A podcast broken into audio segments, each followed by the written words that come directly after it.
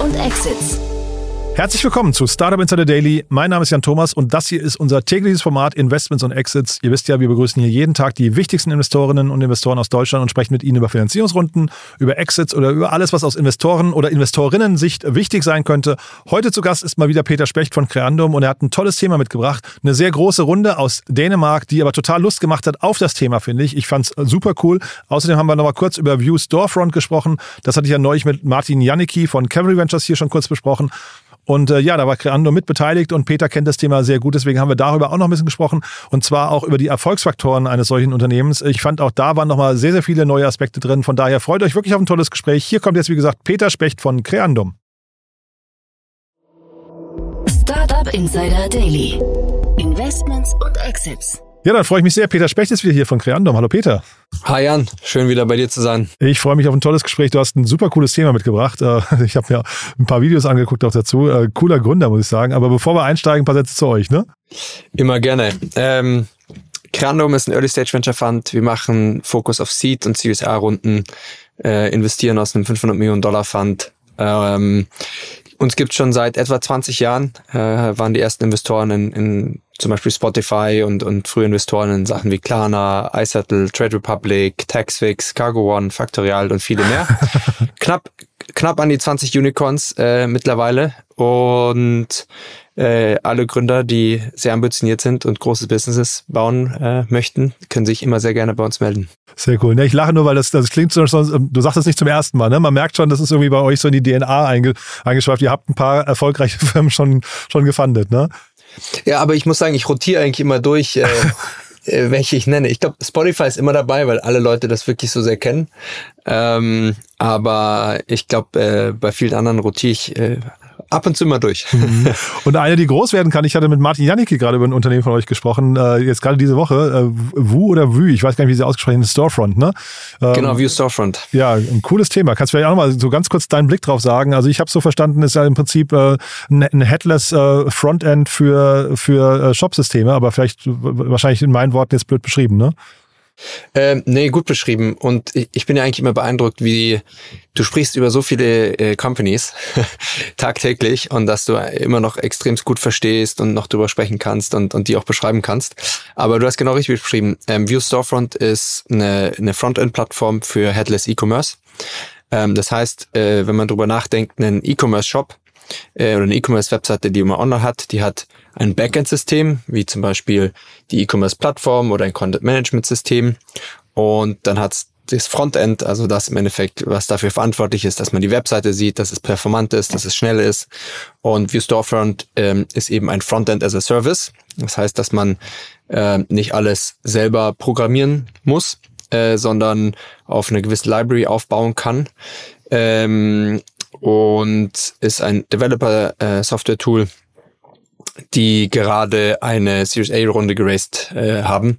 Wir hatten äh, letztes Jahr ähm, dort äh, die letzte Runde angeführt und jetzt gerade haben die 20 Millionen ähm, Series A geraced von Felix Capital und ist eine Company, die sehr gut läuft und ähm, äh, die Chance hat wirklich diesen Spot von diesen Frontend-Spot zu neu zu definieren und, äh, und zu besetzen. Und äh, E-Commerce ist da, oder E-Commerce Stack ist, ist ein sehr, sehr spannender Bereich und ähm, wir Storefront dort ähm, auf einem sehr guten Weg im Frontend-Bereich. Mhm. Das andere, was mir hängen geblieben ist bei denen, ist, dass sie ja quasi, die kommen aus Polen ne, und sind aber schon sehr, also sie sind noch gar nicht so alt, aber sind schon sehr früh jetzt nach äh, USA expandiert oder fast schon, glaube ich, so ein, so ein Großteil des, des Umsatzes kommt schon aus den USA, ne? Exakt. Ähm, ich meine ganz klar, USA ist einer der größten E-Commerce-Märkte mit äh, vielen E-Commerce-Shops und wir Storefront äh, adressiert insbesondere auch Enterprise-Kunden.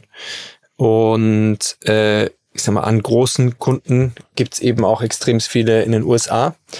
Und die haben einen Großteil ihres Engineering-Teams in, in Polen sitzen oder zum Teil auch fully remote verteilt auf der Welt. Aber ich glaube, insbesondere auf der Produkt- und Engineering-Seite sitzen eben noch sehr viele Leute in Polen. Und die, die CRO zum Beispiel, G, die sitzt in San Francisco und hat dort auch das Go-to-Market-Team ausgebaut, ähm, da man sowohl in USA als auch sozusagen in Kontinentaleuropa äh, die Märkte mit Fokus adressiert und USA macht dort ähm, einen sehr erheblichen Teil auch des Umsatzes und der, der Pipeline aus. und äh, ist, sage ich mal, so ein klassisches Playbook von ähm, Companies, die aus Eastern Europe kommen. Äh, ich sag mal, günstiger dort Engineering aufzubauen und ähm, äh, gleichzeitig aber auf der Go-to-Market-Seite guckt man dann natürlich in die größten Märkte und das sind die größten Märkte in Europa, wie jetzt Deutschland oder UK und natürlich die USA. Finde ich nämlich spannend, weil also äh, tatsächlich kennt man das eigentlich ursprünglich von Israel. Ne? Da ist der Markt dann so klein, dass sie sofort internationalisieren müssen. Ähm, und ich habe mich jetzt gefragt, ob das sogar vielleicht dann so ein Standortvorteil sein könnte für osteuropäische Unternehmen, weil die halt eben auch wahrscheinlich der, der Heimatmarkt eigentlich gar nicht groß genug ist, gar nicht viel genug Potenzial bietet. Also ein Unternehmen aus Deutschland versucht eigentlich traditionell meistens erstmal den deutschen Markt dann oder deutschsprachigen Markt äh, abzugrasen. Äh, ein Unternehmen aus Polen muss vielleicht gleich expandieren, ne? Exakt. Also ich glaube, das hat auf jeden Fall den Vorteil, ähm, dass die Chance auf noch größere Outcomes größer ist, sage ich jetzt mal, wenn man direkt in die größten Märkte der Welt geht. Und wenn man dort erfolgreich ist und es schafft, ist die Upside höher.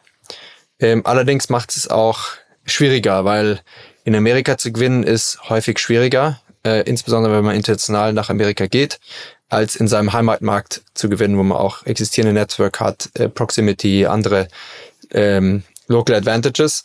Und ähm, da ist es vielleicht initial schwieriger, aber der Reward ist dann potenziell größer. Ja, und ich fand, du hast ja gerade eben nochmal kurz auf die Pipeline verwiesen, das fand ich in der Pressemeldung, die ich gelesen hatte, auch ganz cool, das zu, hören, dass sie 50 Prozent der, der Unternehmen in der Pipeline sind schon US-Unternehmen. Da guckt man wahrscheinlich als Folge VC auch drauf, ne? Da sagt man, wie, wie, also man lässt sich wahrscheinlich die Pipeline schon mal irgendwie im Detail zeigen, oder? 100 Prozent, also insbesondere bei so einer A-Runde, wo eine Company schon ordentlich Umsatz macht.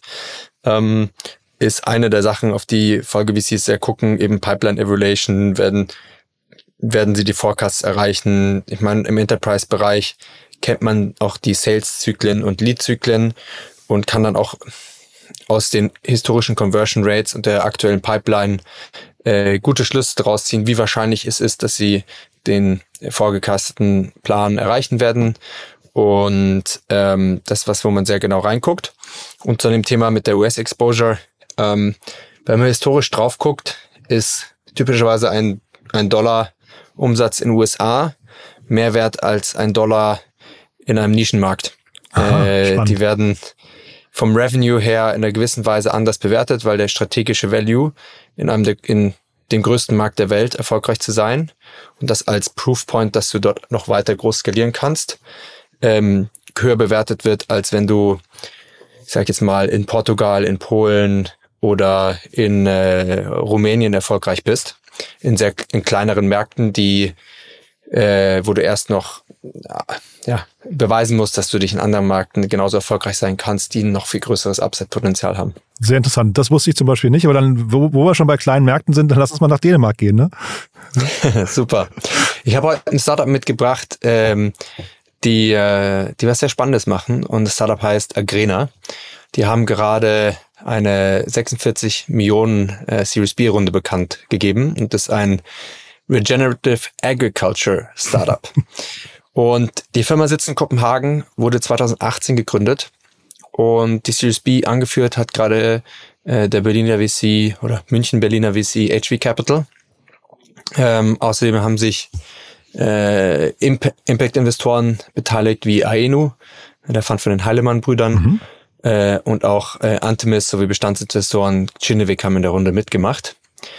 Die äh, äh, Firma hatte letztes Jahr bereits eine 20 Millionen äh, A-Runde eingesammelt und ist seitdem, was man hört, sehr gut gewachsen. Ähm, und man sieht da auch wieder, dass Firmen, die äh, stark wachsen, auch gut exekuten, ebenso im heutigen Markt noch sehr äh, große Runden raisen können und Zugang zu Kapital bekommen. Ich glaube, ähm, äh, Climate Tech in dem Sinne, wo Agrina auch mit reinspielt, ähm, ist er auch nochmal auf einem aktuellen Sektor, wo der Zugang äh, besser ist und, und wo Investoren auch aktuell noch bullischer sind zu, zu investieren. Und es kommt. Aber, achso, Entschuldige, ja. ja, hm, ja. Hm? Nee, geh her. Nee, ich wollte nur sagen, es, es ist, glaube ich, aus einem wirklich äh, greifbaren Problem entstanden. Denn ich habe gelesen in, in äh, einem der Artikel, dass es ursprünglich mal von Landwirten für Landwirte gegründet wurden. Das fand ich irgendwie eine schöne, schöne Geschichte, ne? Dass also quasi man wirklich gesagt hat, da ist ein Need und wir können diesen Need vielleicht aus, äh, aus eigener Kraft sogar äh, lösen. Absolut. Und ich glaube, wenn man an, an sowas guckt und auch so ein, so ein Team-Market-Fit, der dahinter steht, ähm, hinter solchen Solutions ist es immer äh, ja, extrem relevant.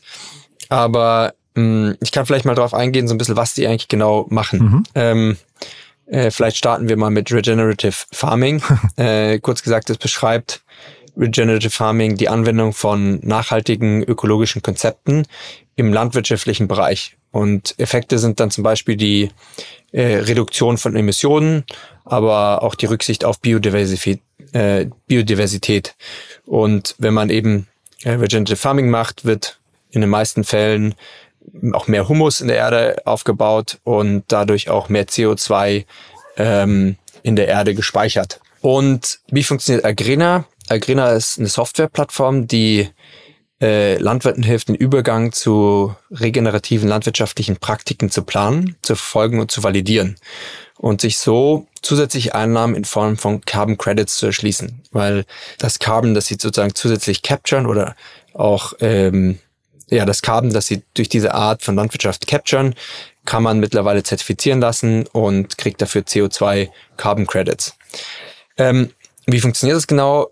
Mit der Plattform können Landwirte verschiedene Anbaustrategien simulieren und auch potenzielle Erlöse aus den Anbauaktivitäten berechnen.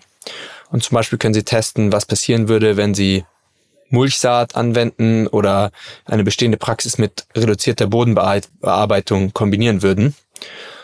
Und solche Sachen eben dort, äh, sehr operative Sachen dort durchsimulieren können. Mhm. Nachdem der Anbauprozess von einer dritten Partei verifiziert wurde, stellt Agrena dann dem Landwirt, äh, Landwirt Carbon Credit Zertifikate aus.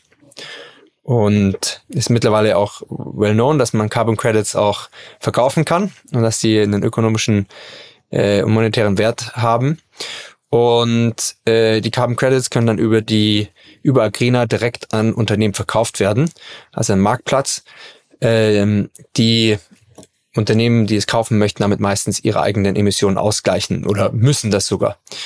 Und so nutzen zum Beispiel Lebensmittelkonzerne die Plattform, um die Lieferkette ihrer Agrarrohstoffe besser nachvollziehen zu können und, und gleichzeitig auch gewisse regulatorische Anforderungen zu erfüllen und dort Carbon, auch Carbon-Zertifikate zu kaufen.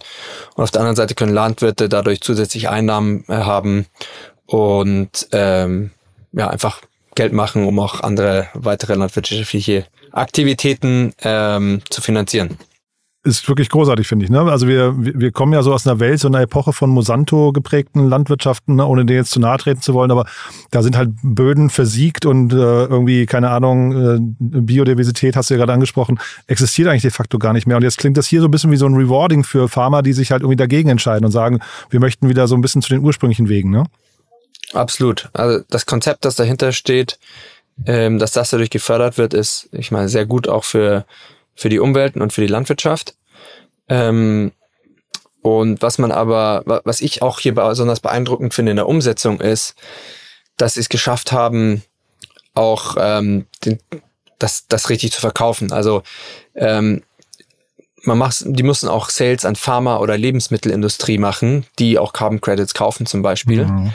Und äh, das sind typischerweise Konzerne, an die es mit langen Sales-Zyklen und an die es schwierig ist zu, zu verkaufen und mit einer hohen Komplexität dahinter. Und dass sie das äh, scheint geknackt zu haben, ist extrem äh, beeindruckend. Insbesondere als junges Startup ähm, sind die Procurement-Prozesse ähm, dort nicht leicht und die Upside, wenn man da einmal drin ist, aber natürlich extrem hoch.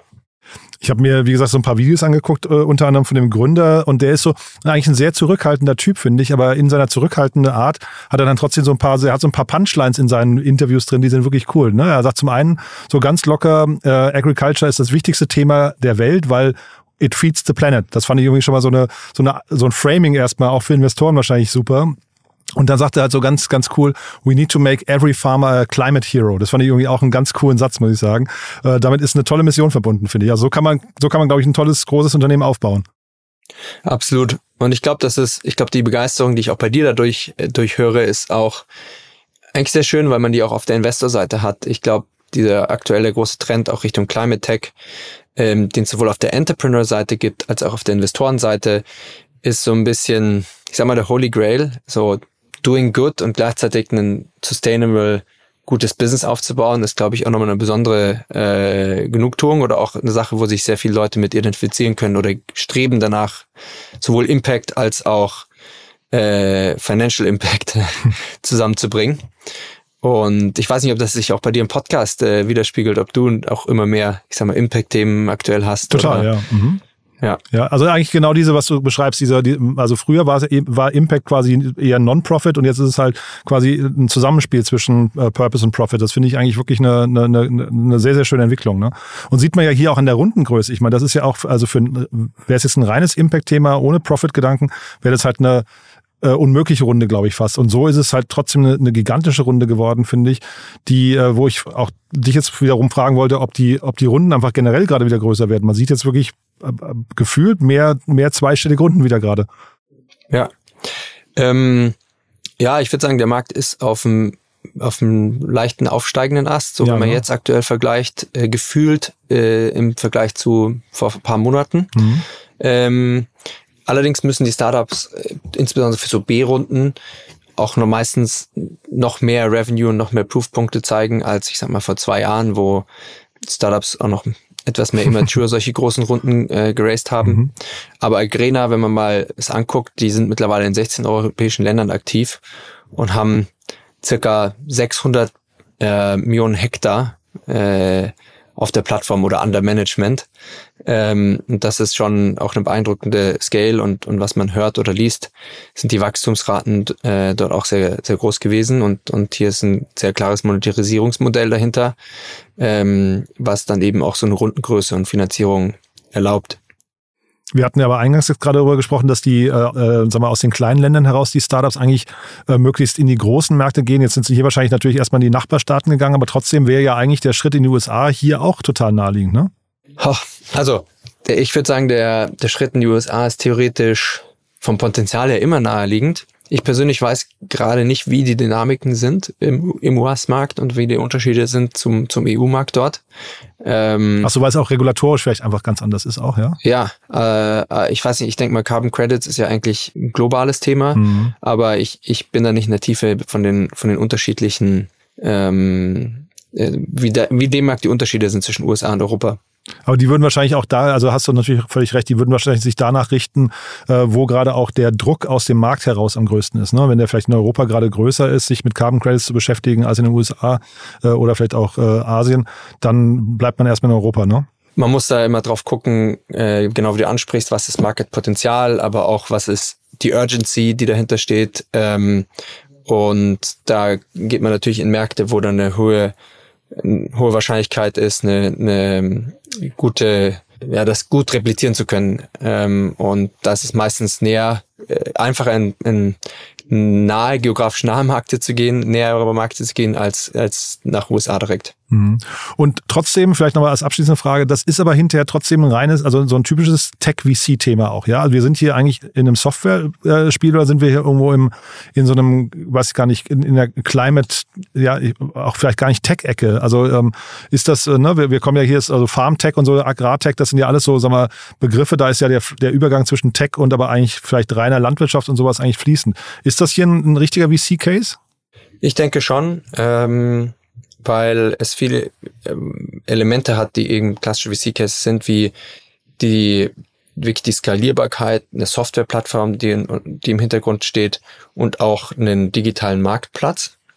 Und das ja schon verschiedene Elemente sind, die man in den verschiedensten Sachen wieder, äh, wieder sieht. Ähm, auch wenn das Produkt, das dahinter steht, wahrscheinlich auch ein sehr ein, ein physisches Produkt ist. Und ich bin mir nicht sicher, ob, ob, ich richtig gelesen hatte, dass sie auch ein paar Sensoren oder sowas da, also ein bisschen so IT-mäßig auch ja. Äh, Partnerschaften haben oder helfen. Ähm, aber auf jeden Fall sehe ich das als, als einen VC-Case. Super.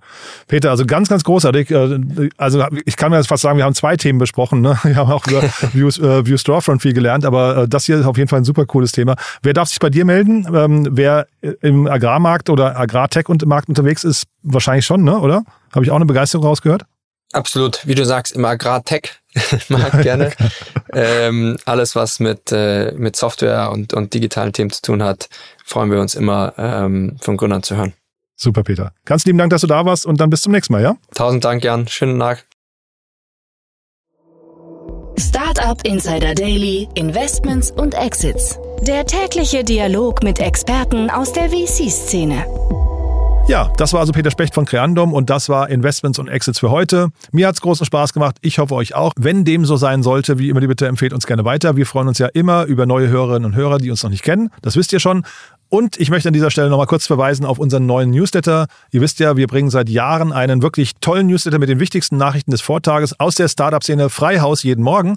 Aber wir haben jetzt einen neuen Newsletter flankieren zum Thema von diesem Podcast hier, zum Thema Investments und Exits. Das heißt, wenn euch das Thema interessiert, wenn ihr euch für Finanzierungsrunden und für Exits und für alles, ja, andere, was in dieser Welt wichtig sein könnte, interessiert, dann guckt doch mal rein in diesen Newsletter. Den kann man kostenlos abonnieren, kann ihn ausprobieren und wenn er einem nicht gefällt, dann auch sehr schnell wieder deabonnieren. Findet ihr auf unserer neuen Plattform www.startupinsider.de und dort im Bereich Newsletter kann man, wie gesagt, mit einem Klick abonnieren. Ja, das war's von meiner Seite. Vielen Dank fürs Zuhören. Euch einen wunderschönen Tag, hoffentlich bis nachher. Es kommen noch tolle Interviews und es kommt natürlich auch To Infinity und Beyond, unser Podcast über die schöne Wirtschaftswelt von morgen. Ihr wisst ja, Krypto, Web 3.0, DeFi, NFTs, Metaverse und alles, was dazugehört, sollte man auch nicht verpassen. Ja, und ansonsten, falls wir es nicht mehr hören, euch ein wunderschönes Wochenende. Morgen wie immer unser Startup Insider Media Talk. Diesmal geht es ums Thema Daten, auch sehr spannend. Und am Sonntag wie immer Startup Insider Read Only, unser Bücherpodcast mit Autorinnen und Autoren, die Bücher geschrieben haben, die sich an die Startup-Szene richten oder die von Unternehmerinnen und Unternehmern geschrieben wurden, mit meiner lieben Kollegin Annalena Kümpel. Von daher ein pickepacke tolles Programm für das Wochenende.